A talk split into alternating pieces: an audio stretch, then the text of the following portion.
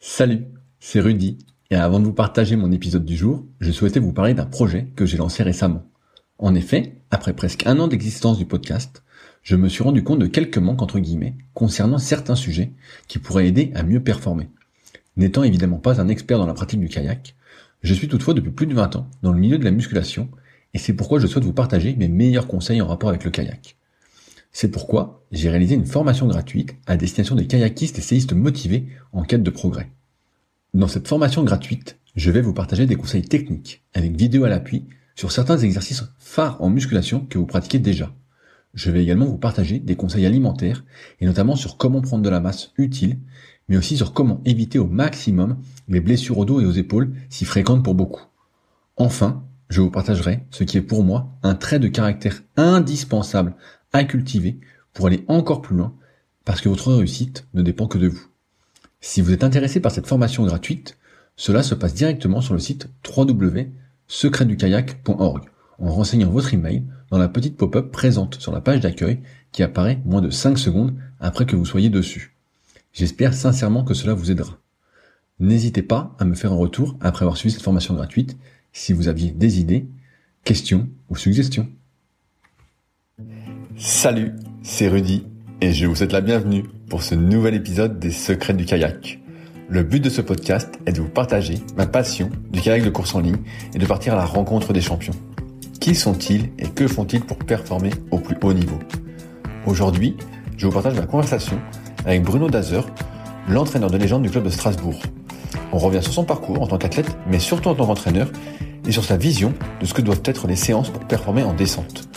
On parle aussi de l'importance de la polyvalence, que ce soit sur l'eau ou en dehors, sans oublier l'aspect technique. J'espère donc que l'épisode vous plaira. Je vous laisse maintenant découvrir Bruno et ses secrets. Salut Bruno, comment vas-tu aujourd'hui? Bah ça va, ça va. Alors tu, tu es retraité euh, depuis peu? Comment tu, tu occupes tes journées maintenant que tu n'es plus dans le kayak?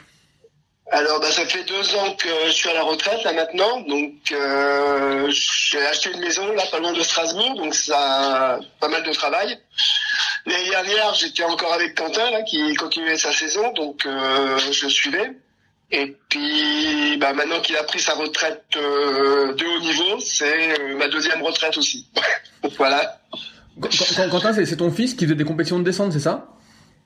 Quentin, c'est qui faisait du CE avec euh, Stéphane. Ok, avec Stéphane Santamaria. Ouais. Donc il a fait triple champion du monde euh, cette année. Ok, et donc là il a pris sa, il a pris sa retraite alors, et c'est toi qui l'entraînais? C'est moi qui l'entraînais, oui. Euh, alors comme tu euh, n'es pas un habitué des podcasts, il y, a une question qui revient un petit peu au départ, c'est comment toi tu as découvert le kayak? Alors comment j'ai découvert le kayak? Alors moi j'ai découvert à Cambrai, dans, dans le nord de la France. Euh, bah, ma mère, elle était professeure de danse et il se trouve que c'est des amicales laïques hein, là-bas dans le Nord et il se trouve qu'au rez-de-chaussée, il y avait un club de kayak, le club de kayak de, Cambrai. Et, puis nous, bah, on aimait bien l'eau, tout ça, et donc on, on nous a mis là, et puis bah, ça nous a tout de suite plu. Donc on a commencé le kayak à, à 9-10 ans. Et avant, avant ça, tu as fait d'autres activités sportives? Euh, j'ai jamais fait de la natation. Et puis du, du sport du sport scolaire, j'avais fait de la gym, euh, voilà. Et quand pas, pas, pas, énormément de, de, de, sport en club. Mais par contre, je, avec mon père, on bougeait énormément, on faisait du vélo, on se promenait énormément. Euh, donc on n'était pas des, des, sédentaires. On avait tout de suite été mis dans le bain de, de l'endurance. Quand tu as commencé le kayak, c'est quelle discipline que tu faisais en kayak? Est-ce que c'était euh, de l'eau vive Est-ce que c'était de la course en ligne? Qu'est-ce que c'était? Le club de Cambrai, c'était un club de descendeurs initialement. Tout, tout, tout, au début, je faisais que de la descente. C'était avec euh, Michel Richard. Et puis euh, moi, je suis resté au club de jusqu'en 74, euh, 75 même. Où là, j'ai fait les championnats de France à Bourg-Saint-Maurice en cadet avec mon frère, parce que je faisais du biplace en descente, euh, descente et slalom, hein, parce que les cadets, on faisait les deux. Et des championnats de France qui sont pas très très bien déroulés, parce qu'on a dessalé euh, à la passerelle Sango. Et voilà, donc c'est un championnat de France qui s'est passé en baignade, voilà. Mais on, était un, bateau qui, qui performait bien quand on était jeune, on était assez connus. Et on était même parti pour gagner les championnats de France. Mais voilà. À, cette époque, est-ce qu'on apprenait aussi bien en descente le kayak que le canoë, ou on choisissait dès le début euh, une des deux disciplines? Il se trouve que nous, mon frère, euh, il est, il est, il est 13 mois plus jeune que, que moi, et comme on est arrivé ensemble, il, on nous a mis tout de suite dans un canoë biplace. Ok. voilà. Et donc moi j'ai d'abord appris à faire du canoë et à cette époque-là, euh, euh, on n'apprenait pas à pagayer des deux côtés. Hein. Euh, il s'est trouvé que moi j'ai pagayé à droite, mon frangin a pagayé à gauche, et puis euh, pendant des dizaines d'années, je pagayais que d'un côté. Il y a que quand je suis arrivé sur à Strasbourg que j'ai commencé à essayer de de pagayer du côté gauche. Et le kayak, je le faisais jamais. C'est-à-dire que, toi, quand j'ai passé mon moniteur, moi, il a fallu que j'apprenne à faire du kayak. C'est drôle, c'est drôle ça. c'est drôle. Hein. Alors que d'autres, euh, ils apprennent à faire du canoë pour passer leur moniteur. Moi, c'était le contraire. Il a fallu que j'apprenne à faire du kayak. Et, même mes premières grosses rivières que je faisais, je les faisais en canoë monoplace. Parce que j'étais plus à l'aise en canoë monoplace qu'en kayak. Après, ça s'est inversé, naturellement. Est-ce que là tu parles beaucoup de, de biplace Est-ce que tu as fait aussi du, du, monoplace tout seul en compétition? Alors quand j'étais jusqu'à cadet, j'ai fait euh, que du biplace, jamais de monoplace. Hein. Et après, moi je suis parti cinq ans à l'armée. Donc j'étais engagé dans l'armée de terre. Et quand j'ai arrêté, j'étais en FFA, hein, les forces françaises en Allemagne. Et quand j'ai arrêté l'armée, euh, bah, je me suis retrouvé à Strasbourg. Et puis là, je, donc c'était en 81. Et donc du coup, là, j'ai j'ai commencé à faire du, du canoë euh, monoplace. Et donc là, j'étais sur le club de Strasbourg-Ville qui à l'époque s'appelait l'AS Cheminot.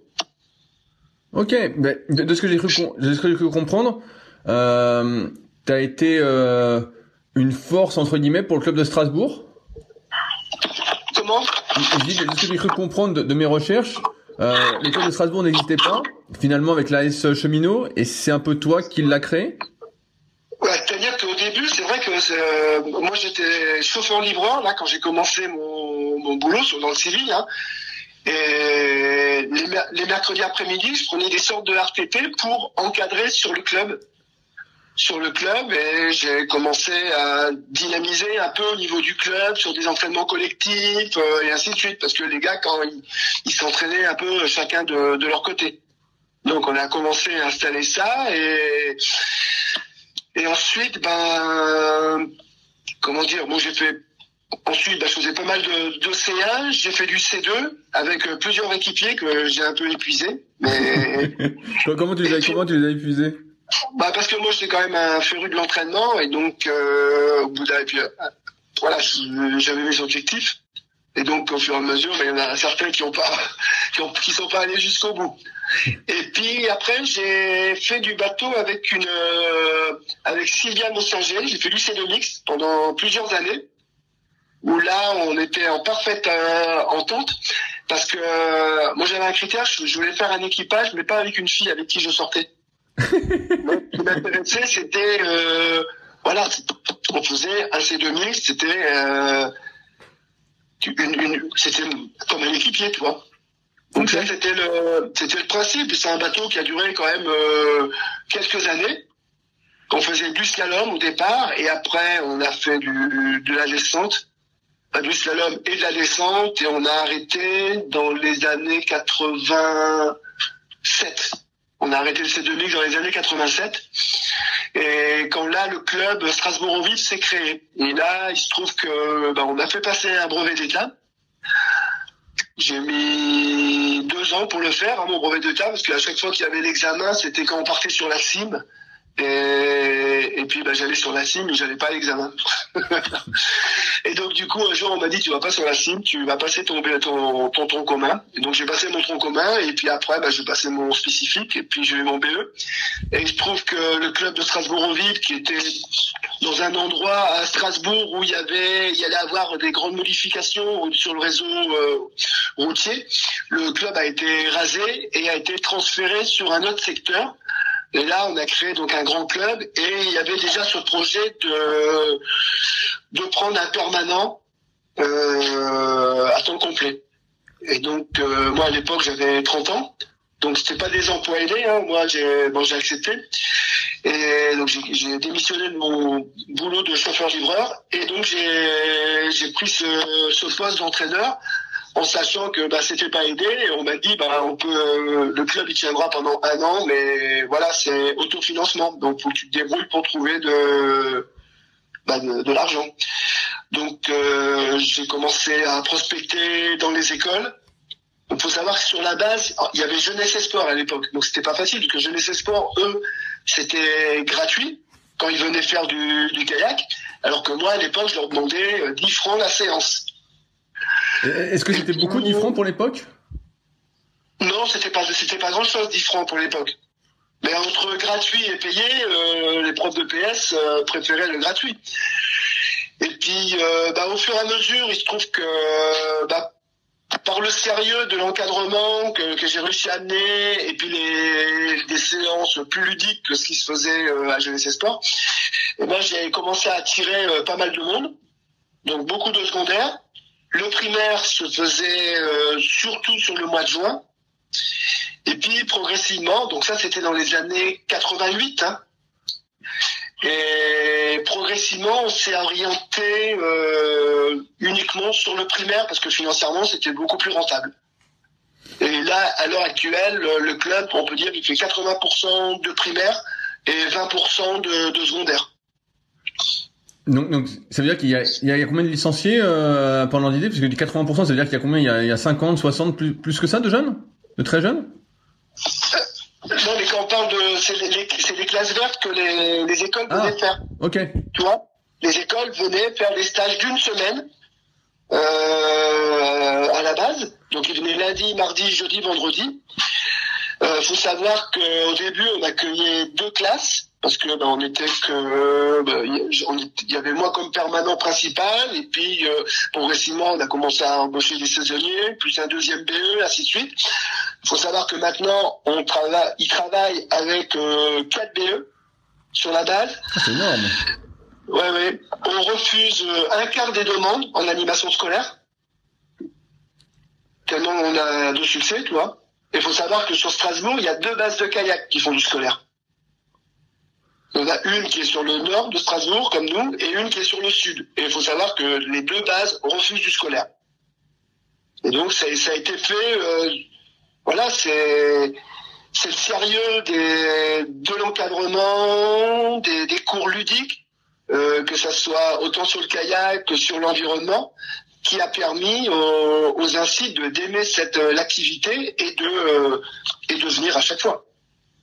Toi, toi, au départ, tu disais que tu étais chauffeur-livreur, alors tu étais passionné euh, de canoë de descente. Est-ce que Oui. tu te voyais un jour justement devenir euh, entraîneur ou, ou pas du tout? Ça, ça s'est euh, imposé Euh, comme ça? non, parce que Au début, bah, quand tu sors de l'armée, euh, faut pas croire qu'on te dit euh, tiens tu, tu vas avoir un boulot dans le civil. Hein, tu, quand tu quittes l'armée, euh, quand tu as fini ton contrat, euh, bah, tu te débrouilles. Hein. Donc euh, comme moi j'avais tous mes permis, euh, bah, ça a été facile de trouver un boulot de, de poids lourd pour livrer. Bon, je restais que sur l'Alsace. Hein. Et, et donc ça me permettait d'avoir pas mal de temps aussi parce que moi je moi, mes clients ils m'appelaient le courant d'air hein, parce que je livrais très très vite pour avoir après du temps pour pouvoir aller m'entraîner euh, soit entre midi et deux soit le soir. Voilà. C'est bien comme surnom ça, le, le courant d'air. Ouais. voilà, euh, c'est la course. Hein. Et quand, quand, Mais- quand, quand, quand t'es revenu de l'armée, est-ce que t'as repris les compétitions? Alors j'ai repris doucement la compétition hein, parce que pendant cinq ans j'en ai pas fait beaucoup du bateau. Et puis euh, bah faut savoir que le quand je regarde euh, ce que je fais faire maintenant aux gamins et ce que je savais faire à l'époque, c'est il y a un- ça c'est un monde hein. C'est-à-dire euh, à cette époque-là, tu te débrouillais un peu par toi-même pour apprendre. Hein. Temps en temps, on te donnait des conseils, tu vois. Non, mais championnat de France, c'est-à-dire qu'à Bourg-Saint-Maurice, on nous déposait au départ, et puis, euh, ben, on suivait des, des bateaux pour euh, descendre des rapides d'Aime, et puis ainsi de suite, tu vois. Il n'y avait pas des gens qui étaient là, dire, ah tiens, là tu passes à droite, incidence gauche, euh, il n'y avait rien du tout, tu vois, tu te démerdais. Et puis il n'y avait pas de, de piste cyclable à Bourg-Saint-Maurice. C'était la jungle. Hein. Voilà. Je vois, je vois comment c'est. Ouais. Maintenant, on mettrait, on ferait plus ça à, notre époque. Voilà. Et euh, t'as repris pendant combien de temps les compétitions alors? Euh, euh, Comment Tu as repris pendant combien de temps les compétitions? Ah bah après, je, euh, quand je suis, je suis revenu vers 80, donc ouais, vers 80, 82, j'ai repris les, les compétitions en C1. Après, j'ai fait du C2. Euh, bah, je faisais du C1 et du C2, et puis après, bah, j'ai fait le C2 mixte. Et je faisais, je continuais en C1. Et puis après, j'en ai fait deux ans avec euh, François Bouchard du C2. Et puis après, ben, j'ai eu mon poste sur euh, Strasbourg et donc là, je passais un peu plus de temps sur. Euh, quand je m'entraînais, je tractais surtout les gamins, tu vois. moi, je, je, faisais des boucles pour que les gamins viennent se prendre dans ma vague et ainsi de suite, tu vois. Voilà, donc j'étais plus sur euh, performer moi-même, mais performer les autres, tu vois. Au, au, début, quand le club de Strasbourg s'est créé, c'était uniquement de, de l'eau vive, je veux dire de la descente et du slalom? Il, euh, il faisait, ouais, il faisait descente et slalom. Il faisait pas de course en ligne à cette époque-là. Et le premier qu'on a amené en course en ligne, bah, que j'ai amené en course en ligne, c'était Babac. Bah, Babac. Voilà, c'est ce que j'avais cru voir. voilà, c'est le premier que j'ai amené, c'est-à-dire que lui, euh, tout petit, bah, quand je l'entraînais, de temps en temps, il faisait des, des séances en, en bateau de course en ligne. Bon, il préférait euh, surtout la descente, hein. Et puis, euh, quand il a fait son titre de champion du monde en junior, ce qui est marrant, c'est qu'il l'a fait en même temps que Santa Maria. C'est euh, Santa Maria et Baba qui sont allés au championnat du monde aux États-Unis. Euh, la même année, ils ont tous les deux fait champion du monde junior. Et quand ils sont revenus sur Strasbourg, moi je les ai amenés tous les deux. On est parti en Autriche faire de la grosse rivière parce que j'encadrais un stage de, de grosse rivière en Autriche. Je faisais que du 4-5. Et il faut savoir que quand Steph il est venu à Strasbourg, Quentin il avait deux ans. et quelques années après, bah ouais, une vingtaine d'années après, ils font du C2 euh, ensemble. Mais euh, comment c'est qu'il y avait des bateaux de course en ligne à Strasbourg vu que vous faisiez surtout de l'eau vive Alors, eh bien, parce qu'il y avait les CAPS à l'époque. Ah oui. Tu vois, il y avait ces bateaux CAPS, tout ça, et puis il y avait une base départementale à Strasbourg où il y avait les bateaux de course en ligne qui étaient stockés. Et donc, euh, bah, moi, j'ai remis en état ces bateaux. Et puis, bah, Babac, il a commencé à, en faire parce que bah, on misait un peu sur les deux disciplines. Hein. Puis on a vu que très rapidement, il a commencé à performer euh, aussi bien en course en ligne qu'en descente. Et puis à la suite de son titre de champion du monde de junior, et eh ben, il a décidé de, bah, de faire que de la course en ligne et puis d'aller à l'INSEP. Est-ce que toi, tu as fait un peu de course en ligne justement? Parce que tu entraînais surtout en, en eau vive de ce que je comprends Moi, je ne suis pas du tout en course, en, ligne. Alors, comment tu as fait pour, pour amener euh, Babac à la course en ligne? Mais parce que moi, toi, moi personnellement, j'aime pas bien la course en ligne, j'aime pas l'ambiance. Euh, qui est en course en ligne. Par contre, euh, je suis euh, fervent défenseur de la polyvalence. Toi et moi, mes gamins, euh, quand je les entraînais, que ce soit des canoës ou des kayaks, ils savaient aussi bien faire du slalom, de la descente et de la course en ligne. Est-ce que pour toi c'est quelque chose d'indispensable d'avoir cette polyvalence? Tu vois, j'en parlais avec euh, Hervé Duhamel euh, dans le précédent podcast, qui lui était plutôt pour cette, cette polyvalence. Est-ce que toi, ah bah avec ton recul, c'est une, une, obligation pratiquement pour performer? Ah. ah, bah moi je pense, hein. je pense. Quand tu regardes regarde combien il y a de bons athlètes en, en course en ligne qui sont des anciens descendeurs. Il y en a pas mal. il y en a pas mal. Tu comprends? Et, et, que ça soit même dans, en eau vive, hein, moi, moi je l'ai très vu de vie parce que tu sais quand il y a eu ce vote pour casser la la bivalence, c'est les cadets. Moi je sais que j'avais dit euh, que c'était dommage et que bah, finalement j'irai peut-être pas moi sur des courses de slalom, mais j'irai peut-être plutôt aller faire naviguer les gamins sur des rivières euh, pour qu'ils apprennent à, naviguer et à lire la rivière. Et il se trouve que bah, c'est des choses qui n'ont pas pu se faire euh, comme je pouvais l'espérer parce que un, il y avait un problème économique. Hein, parce que si tu fais des déplacements et qu'il n'y a pas de course, ben, les présidents de club ils sont pas trop d'accord euh, parce que ça coûte cher. Et puis les parents d'amener des gamins sur des rivières alors qu'il n'y a pas de cours, c'est pareil, parce qu'il y a l'école.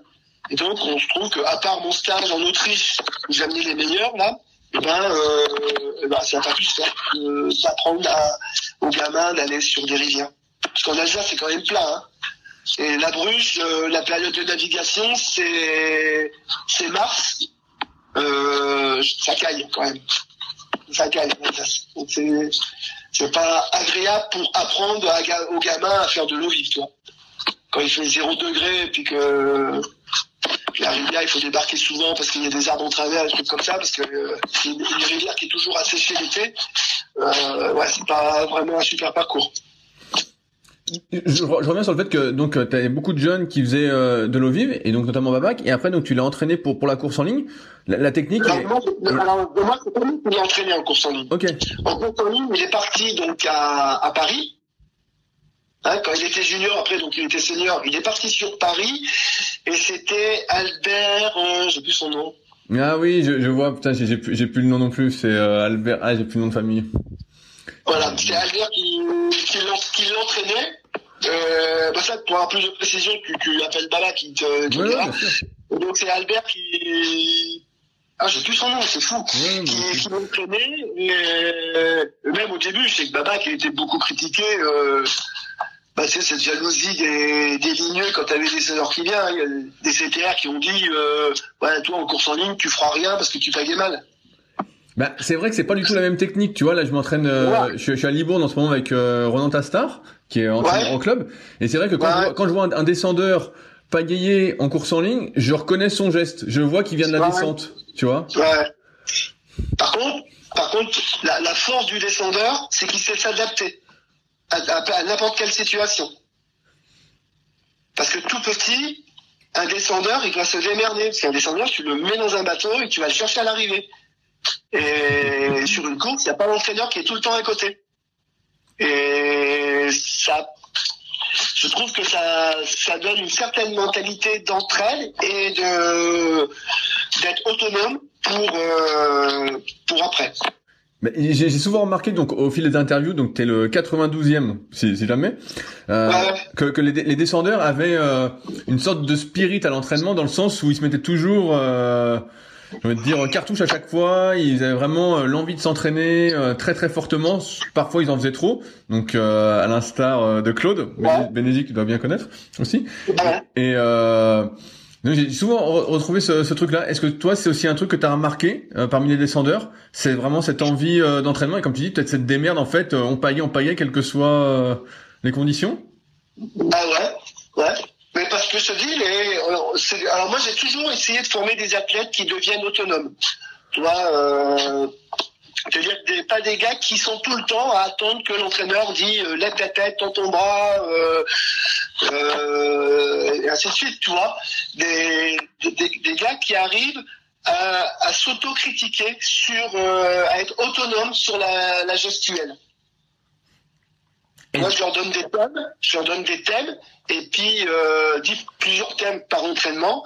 Et puis c'est finalement au bout d'un moment, bon bah ça, ça, de toute façon il y en a plein qui le font. Hein, et, et je trouve que la, la plupart des athlètes que j'ai formés, après même quand je les entraîne à distance, eh ben ils, je trouve qu'ils sont autonomes. Tu vois, moi, euh, bah, j'ai eu Harald, hein, bah, Marzolf, euh, tout ça. Et quand je vois euh, bah, le dernier, c'était Quentin. Euh, Quentin, il, moi je suis sur Strasbourg, il était à Toulouse. Et après, il était à Beauvais. Et je le voyais euh, bah, sur les courses. Je le voyais pas autrement. Hein. Et juste par téléphone, de temps en temps, il envoyait une vidéo et on arrivait à, à faire la programmation, à la modifier euh, par rapport à son emploi du temps hein, et puis euh, à donner des thèmes techniques et, et, qui marchaient bien. Et tu vois, quand tu donnes un thème technique, euh, bah, je suis pas là pour lui dire euh, il y a ça et ça à faire quand, au bord du bassin. Moi, je lis une vidéo, je lui dis voilà, il faut que tu travailles tel et tel truc, et puis bah tu t'aperçois que que c'est fait.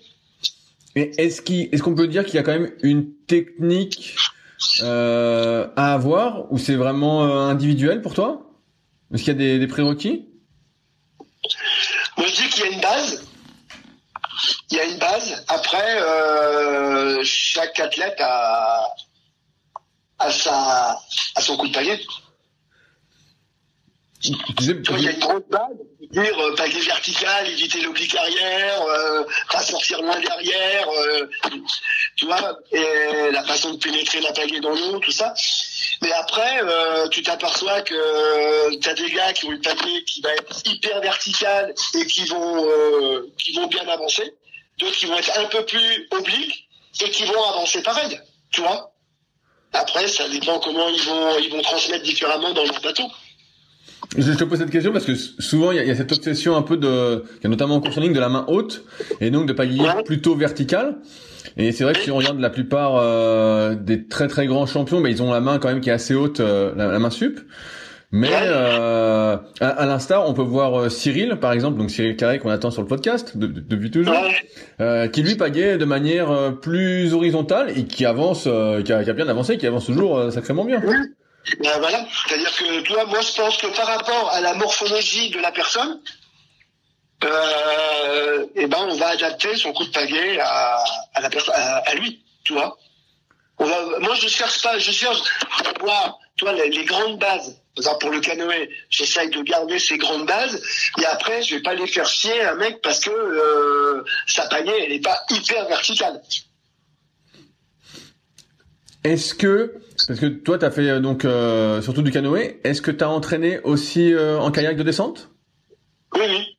Bah, tu vois, moi, quand j'ai pris ma première pagaie, alors moi, je faisais pas de kayak, hein, et quand les pagaies creuses sont sorties, bah, j'ai acheté une pagaie à Claude Dunésie, une pagaie immense, j'ai acheté une pagaie creuse pour comprendre le coup de pagaie et pouvoir l'enseigner. Et, comment ça s'est passé Comment ça s'est passé alors tes premières séances euh, en, kayak avec cette paillée creuse? Ça, ça a été vu que c'était pas du tout le même équilibre? En ça a été assez vite. Hein.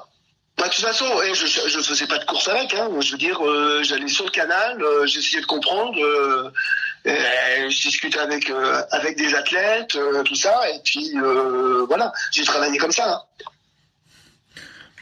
Et puis à force de, de chercher, de discuter, d'aller chercher les infos auprès des, des, entraîneurs et puis des différents athlètes de haut niveau, et eh ben tu arrives à, à comprendre. Et ça, c'est une démarche que j'essaye de faire comprendre un peu, euh, que j'essaie de faire comprendre à, mes athlètes, c'est de pas attendre que ça soit moi qui leur dise de faire telle ou telle chose, mais sur les courses, de pas avoir peur d'aller voir euh, bah, leur idole, hein, euh, et puis d'aller discuter avec eux et de parler technique, parce que euh, souvent on dit la même chose, mais pas de la même façon, et il y a le message qui va être passé plus facilement euh, avec telle personne euh, qu'avec moi, ou vice versa. Mais c'est un, c'est un peu le but des podcasts, c'est que je, je, pose plein de questions et chacun effectivement répond euh, différemment. Et des fois, c'est un, mot qui fait tilt, euh, alors que l'autre personne avait dit ou les autres personnes avaient dit la même chose, mais un mot suffit des fois pour. Euh... Bah ouais pour comprendre différemment. le gamin, quand il revenait de l'entraînement, il disait ouais, des stages d'équipe de France, il disait ouais Bruno, tu nous racontes des conneries, ils nous disent de pagayer de telle et telle façon. Alors je leur dis bah montre. Et puis je lui dis et moi je t'ai jamais dit ça? Ah bah si. Non, bah voilà. Je leur ai dit c'est ça a été formulé différemment, mais on parle de la même chose, c'est tout. Et moi, euh, ben, je vais peut-être euh, axer euh, sur la technique sur différents points et d'autres entraîneurs, ben, ça sera sur d'autres points. C'est tout. Est-ce que tu me saurais me définir qu'est-ce que ça signifie naviguer? Parce que souvent on me dit quand, quand le, bassin est un peu démonté, du moins à, mes yeux, on me dit il bah, faut que tu navigues. Et c'est quoi naviguer? C'est pas guiller coûte que coûte? Pour toi? Non, non, non, non c'est comprendre la rivière. C'est naviguer avec la rivière. Pas pagayer. Toi, en descente, tu pagayes pas tout le temps à la même allure. Il y a des moments, euh, tu vas pagayer, euh, je sais pas, tu vas avoir du, en canoë du 70 coups de pagaie minute, après tu vas passer peut-être à 60, après tu vas être à 90 coups de pagaie minute. C'est par, par rapport au tempo de la rivière. Et c'est ça que les gens, il faut qu'ils comprennent. Et t'as pas la même façon de naviguer sur Chalot que à Bourg-Saint-Maurice. Ok, donc c'est développer une gamme technique. Des aptitudes par rapport à la, au type de rivière. Et, et, donc ça, ça veut dire qu'il y a des fois tu vas pas guiller plus ou moins haut, plus ou moins horizontal, euh, plus ou moins agité d'un côté. C'est ça que ça veut dire? Non, non, pas forcément. Pas forcément. Ta, façon de pagayer, naviguer sera la même, mais tu n'auras pas la, euh, tu auras des attitudes qui vont être différentes par rapport à la force de l'eau, par rapport euh, s'il y a beaucoup de cailloux, euh, s'il y a des zones de haut fond, tu navigues quand même pas pareil. Et naviguer, c'est savoir s'adapter, encore, ça doit s'adapter rapidement aux différents reliefs de la rivière. Ok. Je vois. Je, reviens sur le développement du, club de Strasbourg. Donc, euh, au début, bah, donc, tu as réussi à ramener euh, beaucoup, beaucoup de monde. Comment ça s'est passé la suite du développement? Parce que tu dis maintenant ils sont 4 BE. Est-ce que ça s'est fait euh, progressivement ou ça a explosé d'un coup? Est-ce que tu as, mis, mis d'autres choses en place? oui, parce qu'au début, moi, j'étais seul. Hein. Bon, J'avais un président de club hein, qui était Daniel Sorensen. Et puis, bah, il se trouve que au début, bah, j'avais trois, quatre classes qui venaient hein, la première année et puis de bouche à oreille, et puis aussi dans mes démarches auprès des écoles, euh, tout ça. faut savoir que j'ai travaillé avec des instituts qui après sont devenus des, des gens qui travaillaient à l'inspection académique. Et donc ça, ça m'a beaucoup aidé parce que l'inspection académique, ils me reconnaissaient et donc ils ont aussi fait un peu de pub pour moi pour que des classes viennent faire du kayak chez nous parce que bah, au niveau sécurité c'était top, au niveau pédale c'était bon, euh, tu vois. Et donc euh, progressivement bah, ils m'ont aidé et donc ça a amené euh, pas mal de monde. Donc au début bah, il y avait que moi qui encadrais. Après on s'est aperçu par rapport à la demande et puis au travail que, que je fournissais, bah, il fallait euh, un deuxième cadre parce que euh, ça suffisait pas. Et puis après, bah, ça a continué à se développer. Après, il faut savoir qu'il y a la course en ligne qui est arrivée au club. Donc là, il a fallu euh, un cadre supplémentaire qui s'occupe de la course en ligne et, moi de la descente. Et puis après, ben, ainsi de suite. Et comme ça, on est monté à, à 4, euh, 4 cadres, même voire 5 cadres à une période. Et qui était, on peut dire, autofinancé à, on peut dire, a plus de 50% des, des salaires étaient financés par l'animation scolaire. Et tu vous êtes demandé jusqu'à combien d'adhérents? Alors combien d'adhérents euh, On était à, cette époque-là, on était à peu près, je crois qu'une 480 adhérents à peu près. Après, c'est monté à, à 120 assez rapidement. Et là, je crois qu'il doit être à, à 200, 200 adhérents, mais c'est 200 adhérents qui pratiquent. Toi, il y a des clubs, tu as des adhérents, mais quand tu vois jamais qui payent leur licence. Des adhérents fantômes. Là, nous, on a, euh, on, ouais, on peut dire que 80% des gens, euh, même plus que 80%, sont payés. C'est énorme. C'est-à-dire que tu as 160 personnes qui font du kayak chaque semaine, quoi. Ou du canoë. Ouais. Ah ouais, c'est énorme. Ouais. Bah, tu vois, en animation scolaire, il faut que tu te dises quand même que chaque semaine, tu as 80 gamins bah, à l'époque forte, on avait entre 80 et 100 gamins par semaine qui venaient faire du kayak pour une, pour, une semaine. Hein. Et ça à partir de avril. Ah ouais, c'est énorme. À chaque fois, tu avais une centaine de gamins. Et après, la demande est tellement forte qu'en vrai, on a commencé en septembre à le faire. Septembre, octobre. On a commencé à mettre euh, des classes là-dessus. Ouais, c'est énorme. Mm. Euh, je vais revenir un petit peu sur l'entraînement parce que je t'ai demandé ce que c'était euh, naviguer pour toi. Mais malgré tout, de ce que je comprends, l'entraînement en descente se fait beaucoup sur le plat. Euh, comment ça s'organise l'entraînement sur le plat? Est-ce que c'est euh, comme en course en ligne? Est-ce que tu vas faire euh, des capacités aérobies, des puissances aérobies euh, Comment ça va fonctionner? Parce, ah parce que euh... bah oui. l'entraînement reste la même, hein, je veux dire euh, capa, puissance, euh, un peu euh, d'anaérobie, lactique à lactique, tu vois. Mais après, euh, ce qui est important, c'est de, pouvoir développer les différentes aptitudes. Tu vois, moi, sur une série, on va prendre, admettons, sur bah, que ce soit une capacité ou une puissance, pas, pas important. Je veux dire, euh, je leur demandais d'avoir euh, des fréquences différentes, c'est-à-dire, euh, toi, sur sur une série de, admettons, de, de 5 minutes, eh ben, d'avoir à l'intérieur deux accélérations entre 5 et 10 secondes, mais très très rapide. Et après, revenir entre revenir sur la cadence qu'ils avaient avant, mais d'essayer de, tu vois, d'être un petit peu puissant pour essayer de garder la, la, la survitesse qu'on avait générée. Tu vois Donc il y a, ça. Donc de toute façon, toutes les séries, il y avait des séries sur des sur des appuis longs, des appuis courts. Euh, tu vois, parce que bah, quand il y a de la, beaucoup d'eau ou pas beaucoup d'eau, hein, les, les, attitudes changent. Euh, des parcours avec des bouées, où à l'endroit où j'installais la bouée, il devait y avoir tel geste. C'est-à-dire que c'était pas simplement tourner autour de la bouée. C'est-à-dire que quand, ils arrivaient sur une bouée, eh ben, l'avant du bateau devait euh, déplacer la bouée. Et ça, ça permettait aux gens de s'habituer qu'à tel moment, on allait avoir un geste technique. Parce que dire on tourne à la bouée, bah ça c'est facile, mais dire que au moment où ta pointe avant va arriver au niveau de la bouée, tu dois être main droite faire euh, une circulaire pour déplacer la bouée, c'est pas pareil. Et après, c'est ce qui se passe en eau vive, sur le travail des vagues, tout ça, et ben, tu as des attitudes qui ont été euh, développées. Nous, on a des bateaux mouches, euh, euh, qui passe dans la ville à Strasbourg, bah pareil sur les bateaux mouches quand il y avait les vagues, bah, d'essayer que les gars attrapent bien en traite de vagues, de garder euh, bien l'assiette du bateau euh, et ainsi de suite. Et tu crées des attitudes comme ça. Moi, ma, dernière belle expérience que j'ai eue, là, j'ai eu trois filles, des, des cadettes, hein, qui c'est quand ils arrivent en, en minime, quand ils arrivent cadets, ils choisissent leur discipline, donc du coup leur entraîneur. Et donc ils sont venus chez moi il faut savoir qu'elles n'avaient jamais fait de descente. une fois du bateau de descente sur le canal, c'est tout. Et à la fin de l'année, elles vont, euh, euh, je crois que c'était Lubaï, elles vont sur Lubaï, en cadette. elles ont fait foi avec beaucoup d'eau, tout ça, alors qu'elles ont commencé, on peut dire, à zéro. Mais bon, c'était des, guerrières, hein, mais on a réussi à développer les attitudes euh, du descendeur sur du plat et finalement, ça s'est très vite retransmis quand elles sont arrivées en rivière. Et, ça s'est bien passé. Bon après, comme dit, c'était des galères parce qu'elles sont pris des gamelles et c'est pas pour ça qu'elles se décourageaient. Elles voulaient voir pourquoi elles avaient pris une gamelle et ainsi de suite.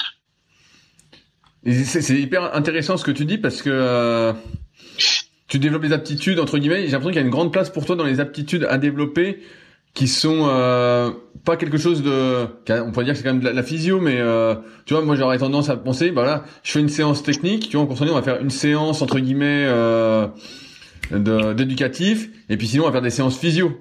Et on va pas mêler entre guillemets les deux. Et toi j'ai l'impression entre guillemets entre guillemets que tu mêles les deux à chaque séance ou presque à chaque fois c'est euh... non moi je mets les deux parce qu'en rivière t'es bien obligé de mettre les deux quand tu fais une course. Mais est-ce que tu dirais pas que dans ce cas-là euh, si tu mets les deux à chaque fois dans chaque séance, tu développes moins les qualités euh, physio, finalement? Non, c'est pas sûr.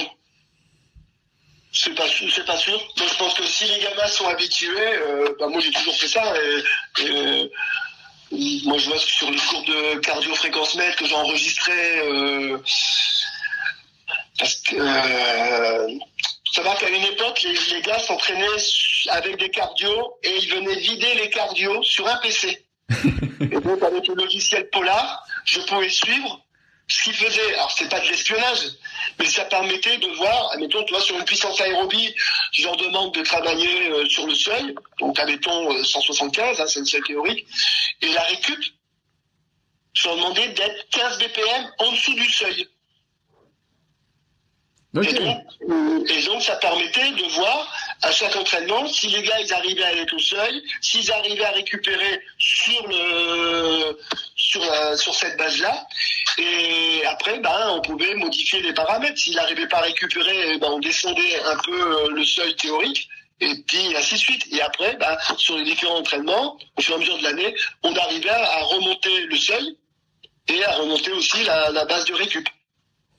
Ouais, c'est, hyper intéressant, euh, ça change. Et la, et, la puissance, et la, la, la, récup de la puissance aérobie, donc qui était, admettons, 160 BPM, et eh ben, c'était la valeur sur une capacité aérobie. Ok. Et, et est-ce qu'il y a des, des est-ce qu'il y avait des séances ou est-ce qu'il y a des séances qui sont plus cool? Tu sais, euh, bah, en, en tu as suivi quand Kirsten est arrivé, avec notamment le B1, où euh, ça se fait ah plutôt cool entre guillemets. Là, j'ai l'impression qu'il n'y a, pas de séance cool dans ce que tu dis. Si, si, si, si, si. si. il y en avait. Oui, non, non. Je veux dire, euh, une PA, c'est tous les, c'est minimum tous les 48 heures. il faut au moins 48 heures de récupération pour une puissance aérobie. Hein. Et puis euh, tu intercales des capas. Euh, quand tu vois que les gars, moi je suis vachement à l'écoute des gars, quand tu vois que les gars, à un moment, ils étaient fatigués, parce qu'il n'y a pas que le kayak dans la vie, hein, il, y a les études, ils ont, il y a le sport scolaire qui peut être fatigant aussi, hein, et, et ben on modifiait, donc on pouvait faire des régénérations, et, ainsi de suite. Et moi, je leur disais, c'est pas, c'est pas la quantité de l'entraînement qui va faire que tu vas être fort, c'est la qualité de ton entraînement. Et donc, si euh, sur admettons, tu devais faire une puissance aérobie et puis tu es trop crevé, eh ben, tu la fais pas. Tu travailles sur une, tu refais une régénération et puis on, on la refera euh, plus tard. C'est pas grave. Là, là, on parle beaucoup de, de l'entraîneur de club. Est-ce que tu as été entraîneur euh, national à un moment descente? Non. Alors, j'ai pas été entraîneur national descente. Alors, j'ai amené deux fois les juniors. Euh, avec euh, Zoc et après avec euh, Kempf. Amené les, juniors là sur les mondiaux et les Europes.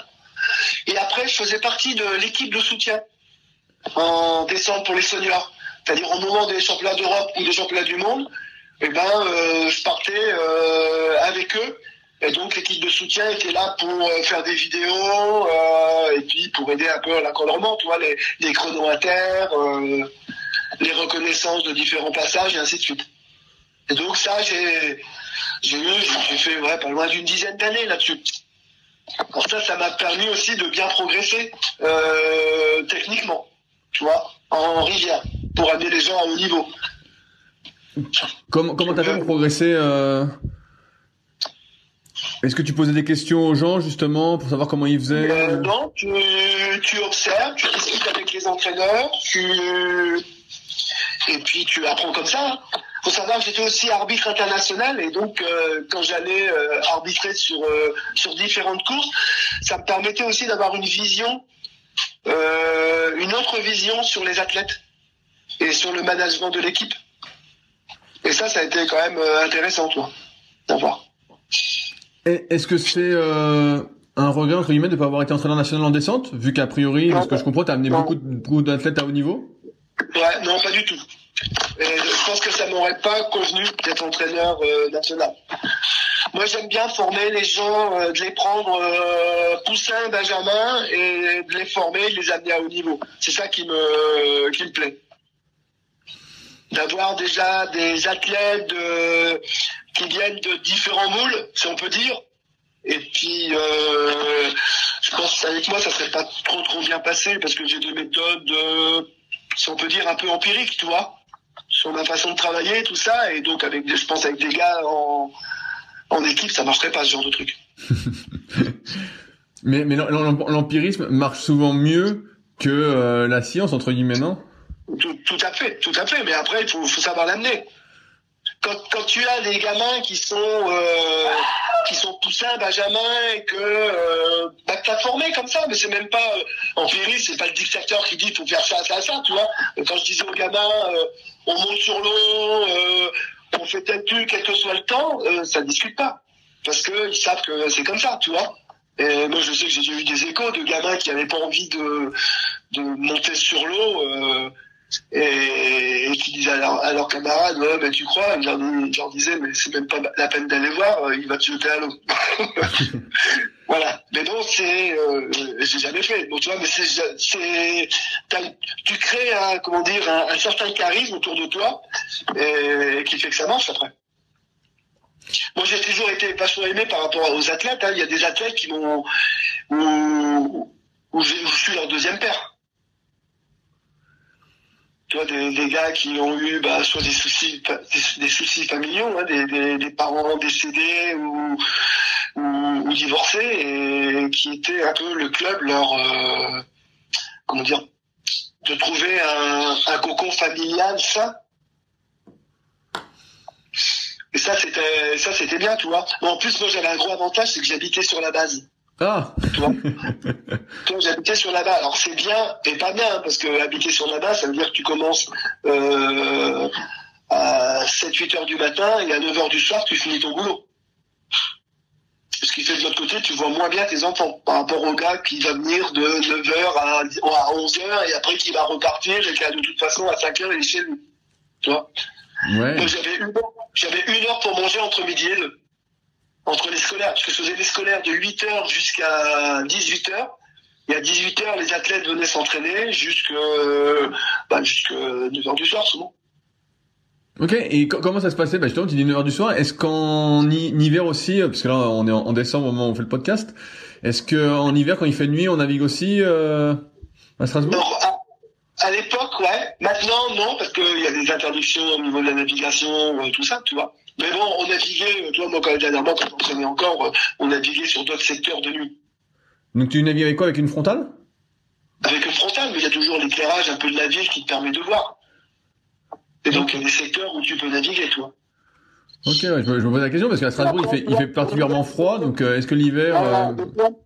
alors, il y a des périodes froides, froides, froides, hein. mais tu vois, euh, moi, ce que j'essaie de maintenir, c'est que les gars, au moins une fois dans la semaine, ils tiennent une pagaie pour pas perdre le contact de l'eau. Parce que quand tu dis, là, il fait froid, tout ça, parce qu'à cette époque-là, il n'y avait pas les machines à pagayer comme maintenant, hein. et donc... Euh, euh, tu t'apercevais quand les gars pendant euh, plusieurs mois, mettons pendant deux mois, on va dire janvier, février, qui est pour nous les, mois les plus froids en Alsace, tu leur disais du plus pagayer, tu t'apercevais qu'en mois de mars, quand on attaquait les premières courses, ils avaient quand même du mal parce qu'il fallait résister au froid. Alors que si tu les avais fait pagayer un petit peu sur cette période froide, eh ben euh, le, corps s'habitue et tu souffres moins sur la quand tu reprends tes courses.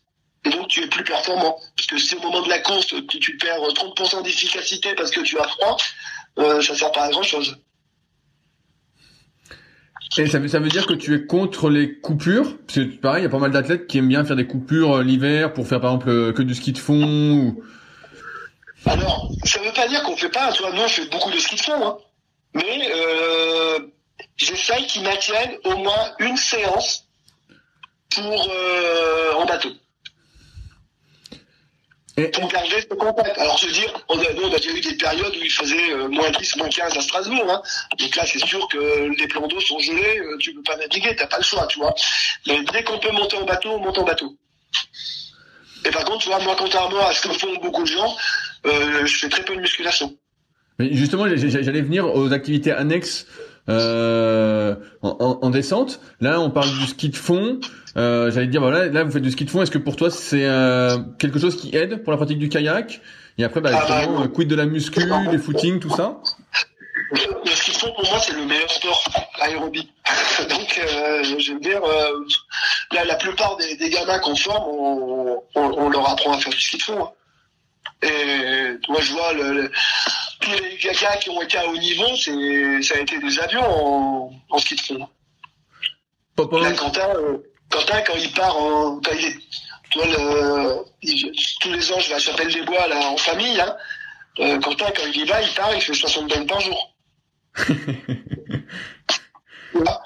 Et non, non, le ski de fond pour nous, pas dans l'Est, hein, on, a, la forêt noire hein, qui, est, qui, est bien, et, les Allemands ils tracent vraiment bien, ils sont respectueux des pistes et c'est, un plaisir d'aller skier là-bas. Et t'as des pistes qui sont avec des canons à neige et tu peux skier de jusqu'à 10 heures du soir.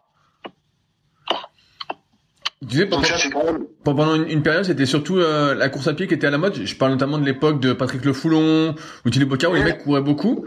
Et c'est vrai que j'ai l'impression que c'est beaucoup passé. Euh, bah là, c'est beaucoup le vélo en ce moment, je vois. Et là, le, ski de fond. Est-ce que tu utilises quand même la course à pied?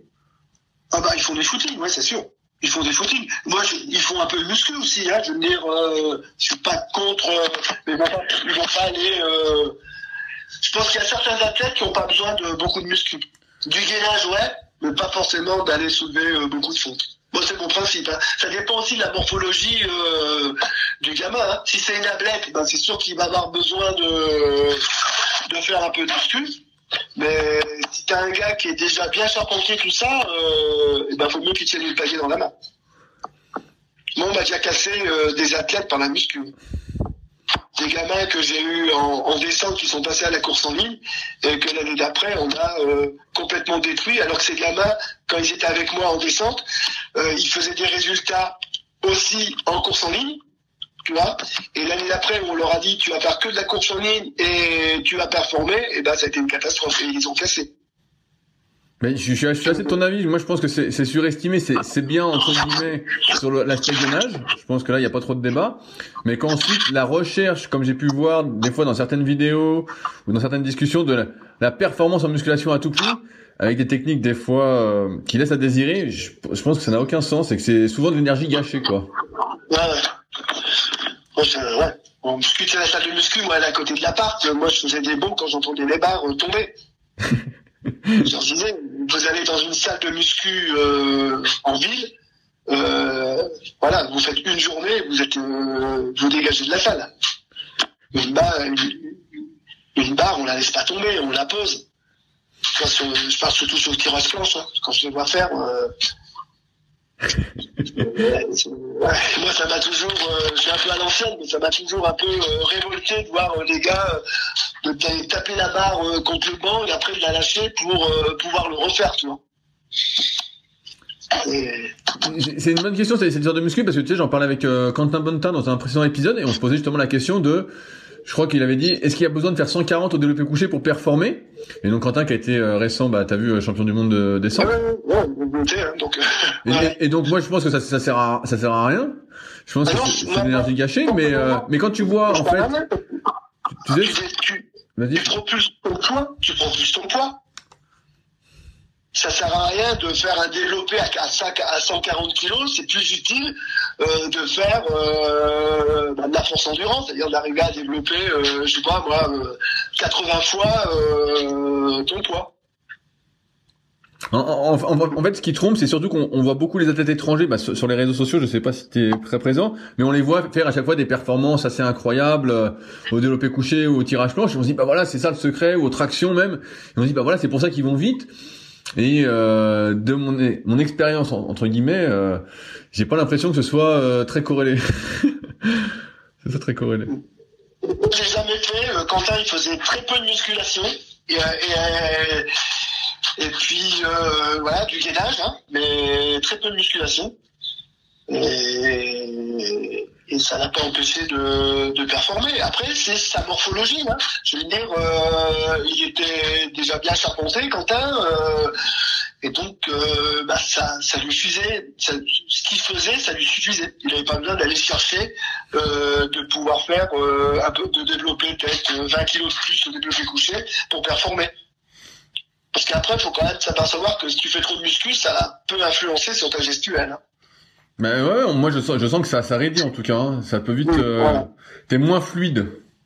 Ouais. Donc faut faire attention à ça. Au, au, niveau des, des blessures, qu'est-ce que tu as pu voir comme blessure avec justement euh, le canoë et le kayak de descente? Est-ce qu'il y a des blessures euh, récurrentes qui reviennent chez les athlètes? Moi j'ai pas eu beaucoup de blessures. Hein. J'ai eu euh, bah, sur les dernières filles que j'ai entraînées, il y a une fille qui s'est fait une fixation d'épaule euh, sur un esquimotage à l'entraînement le truc tout bête. Hein. En plus, c'était un truc euh, n'a pas compris. Bon, voilà, c'est comme ça. Hein. Mais moi, j'ai jamais eu beaucoup, beaucoup d'accidents. J'ai eu cette chance-là de pas avoir eu beaucoup d'accidents. Il a fallu aussi avoir un drame une fois avec euh, Elgarde hein, à l'arrivée sur le sur une course où il y avait un pieu. C'était quelques mois avant les championnats de France cadette et le niveau du, du fier baissait et il y a un pieu qui était juste à l'arrivée qui a commencé à être apparent. Et les filles, ben, il y a une fille, euh, je crois, qui était dans Serville, qui s'est empalée dessus, elle qui a été euh, héliportée, hein, pour dire. Et Elgar, elle, elle arrivait juste derrière, il venait juste de la dégager, elle a été se mettre sur le même pieu. Donc elle, elle a eu des, ouais, des, des, grosses contusions, tu vois. Il n'y a pas eu de fracture, il n'y a pas eu tout ça. Mais euh, ouais, elle a quand même été hospitalisée et on l'a ramenée, je suis resté avec elle et on, on l'a ramenée le lendemain. Euh, à Strasbourg en, ambulance, toi. Ah ouais, bon là ça rigole pas. Mais mais tu tu, tu, vois pas comme en course en ligne, je vois où souvent bah il y a des blessures au dos avec toute la rotation qu'il y a, des hernies discales, les épaules souvent avec les mains hautes, il y a souvent le sus-épineux au bout d'un moment euh, qui fait la tronche. Est-ce que tu vois, t'as vu ça aussi en descente ou pas du tout? Moi j'ai pas eu de, de gros problèmes euh, musculaires sur euh, sur quand même 33 ans de d'entraîneur à Strasbourg au Vive. Hein. Ok. Et euh, qu'est-ce que tu penses de la place euh, de tout ce qui est euh, donc pas ce qui est autour de l'activité du kayak ou de la descente comme on a dit de l'activité sportive mais tout ce qui va être euh, alimentation kiné ostéo prépa mentale. Est-ce que c'est présent? Est-ce que tu as un, retour d'expérience là-dessus? Alors moi il y a une époque où j'ai fait un peu de sophrologie. Et donc ça c'était avant la mauvaise période on a essayé de, de le gérer là. Et je faisais un peu de sophro avec les gars, la sophodynamique, la visualisation. Et c'était pas mal. C'était pas mal. Pour la récup aussi, euh, j'en avais fait un, peu avec euh, avec les stages équipes là. J'avais déjà j'avais fait un peu de, relaxation, tout ça. Euh, amené quelques séances là. Donc ça amène ça amène pas mal au niveau de la récup, au niveau de la visualisation, visualisation euh, bah, de la performance, tout ça, c'est, je trouve que ça amène pas mal. C'est dommage que j'ai pas plus approfondi parce que j'avais pas pas le temps, hein, euh, ni l'argent parce que les stages de de Sofro, euh, ça se passe dans des hôtels luxueux, c'est du 1000 1500 euros le week-end, voilà pour en discuter, donc j'ai pas trop d'argent à déployer là-dedans pour. Euh, mais ça m'a, je trouve que ça m'a pas mal, euh, c'était pas mal. Est-ce que, euh, du point de vue alimentation, est-ce que c'est quelque chose que sur quoi tu alertais entre guillemets tes athlètes pour performer, de bien manger, de manger sainement ou ou pas? Alors bah oui, parce que nous déjà on faisait des stages, on faisait de la bouffe nous-mêmes.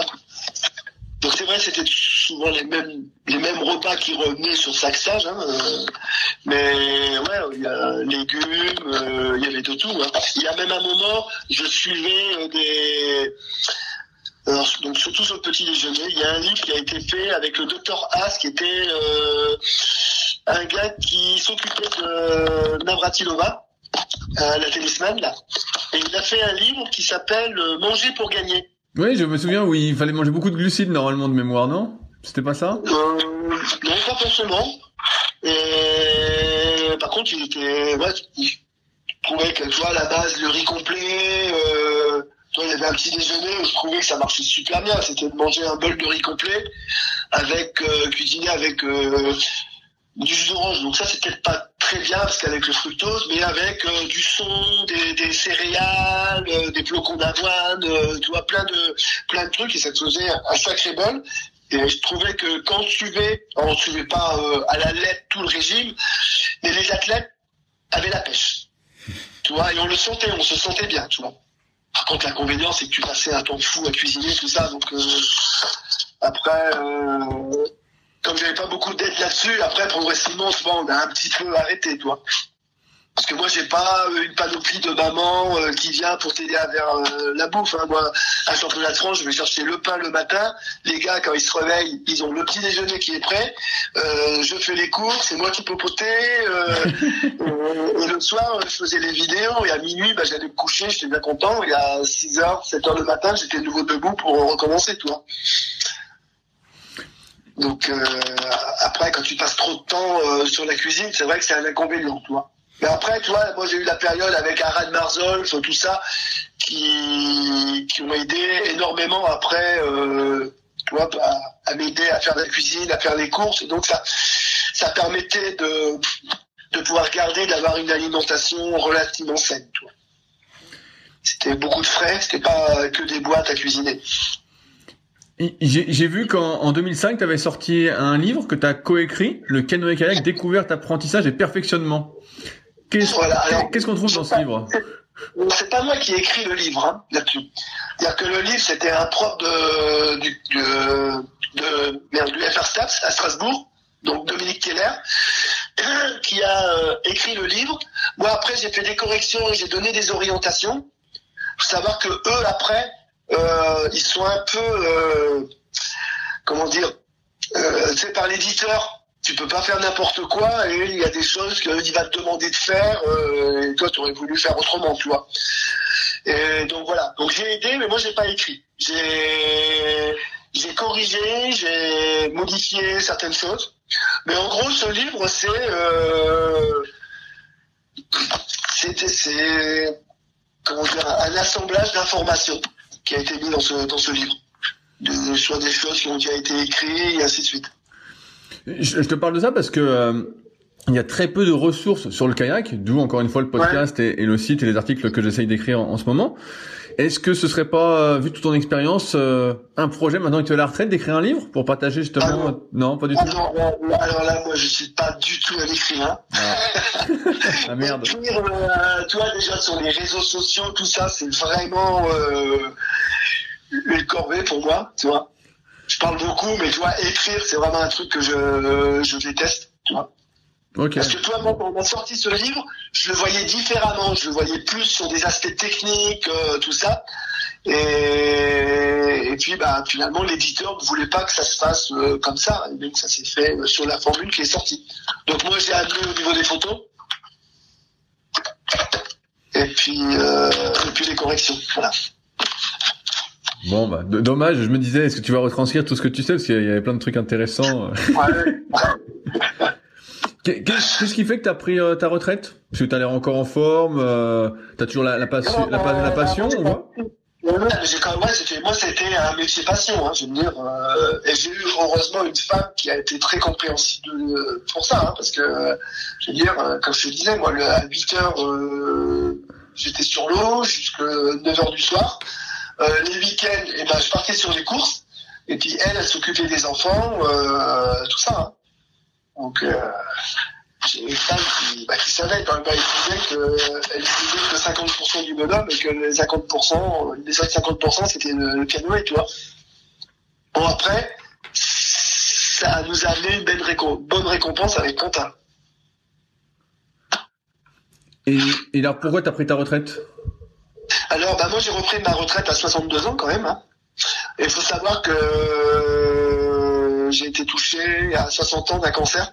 Ah merde. Cancer, ouais, cancer des poumons, du foie et dans les os. Et, et donc là maintenant, bah, dans les os, ça a disparu et je suis toujours en traitement euh, pour euh, bah, pour les poumons. Le foie, ça diminue, mais les poumons, euh, ça restera comme ça. C'est pas opérable, c'est pas un cancer du poumon, du du fumeur, hein, parce que je fumais pas ou très très très peu. Hein. Au championnat du monde, tout ça, on, fumait une clope, mais je fumais pas énormément. Et, et je bois pas. tu vois, j'en ai dans le foie. Mais bon, voilà, c'est la pollution. Il y a, plein d'autres choses. Hein. Voilà. donc moi, à 60 ans, euh, quand j'ai eu ce cancer, de toute façon, parce que moi j'ai une carrière longue, donc j'aurais très bien pu partir à 60 ans. Mais à 60 ans, euh, mon oncologue, il m'a dit que c'était important, c'est que je continue à travailler. Donc ça, ça m'a un peu arrangé. Et donc j'ai eu un mi-temps euh, pendant euh, pendant trois ans en tout, hein, presque trois ans. J'ai eu un mi-temps thérapeutique pour pouvoir euh, bah, continuer à, m'occuper, mais pas à m'épuiser, parce que ben voilà, ton corps il travaille 24 heures sur 24 sur cette saloperie de maladie avec les traitements, et donc tu as plus la même pêche que que avant. Donc il a fallu faire avec, mais c'est vrai que c'était la passion et ce qui m'a permis aussi de décrocher, parce que moi je m'inquiétais un peu, hein, parce que tu as toujours des athlètes qui arrivent et puis à un moment, ben, euh, tu es un peu en peine de, de voir que ces gamins ont un potentiel et puis que bah, tu vas les lâcher, toi. Et il y a eu le Covid. Et pour moi, le Covid a été euh, une aubaine. Alors je l'ai eu en plus, mais ça a été une aubaine parce que ça m'a permis de, de décrocher un peu et de pouvoir prendre euh, vraiment ma retraite. Alors toi, ça m'empêche pas, toi là j'étais au championnat de France euh, à Saint-Pierre-de-Bœuf, euh, quand je vais sur différentes courses, de faire des retours aux gamins. Là, il y a quelques gamins qui me demandent euh, des, retours techniques, tout ça. Bah, je, je, leur fais. Alors avec la maison en, rénovation, c'est un peu compliqué, mais là au printemps, ça va être fini. il y a, quelques gamins euh, qui, qui, ont, de temps en temps des retours. Bon, en, gros, t'es, es encore là, quoi, pratiquement. Je suis encore là, oui. oui. j'ai, bien compris. C'est toujours cette passion de, de transmettre son savoir. Hein. Et euh... c'est, c'est ça qui est, je trouve qui est, qui est important. Donc, tant que tu peux amener quelque chose aux gamins, euh, c'est voilà, pour moi, je suis, moi, je suis content. Tu vois, toi, moi, les, les, dernières filles que j'ai entraînées, là, les, les trois cadettes, je savais très bien que je les amènerais pas à du haut niveau parce que c'était des têtes. Hein. Euh, pour dire, il y en a une qui est à Cambridge, en université. Euh, il y en a une qui est sur l'université à Lausanne et l'autre qui est au Canada pour être euh, dans l'université pour être pilote d'avion. Tu vois, donc c'était des têtes. Voilà. Après, les études, c'est d'abord, tu vois. Mais quand tu vois tout ce que tu peux amener, tout ce changement, tu arrives à. Et puis, il n'y a pas que le, kayak, tu vois, moi, les parents, je les ai eu après, hein, discuter ensemble. Il y a n'y a pas que le kayak qui a été transmis parce que euh, tu vois quand elles vont sur euh, sur des épreuves, euh, sur des examens, eh ben elles arrivent à se concentrer, elles, arrivent à, mieux se préparer et à mieux appréhender l'épreuve comme si c'était une course. Et ça, je trouve que c'est des choses qui me font vraiment vibrer, tu vois, d'arriver à transmettre ça et que ça n'a pas été simplement une performance sur une rivière c'est qu'on a réussi à amener autre chose.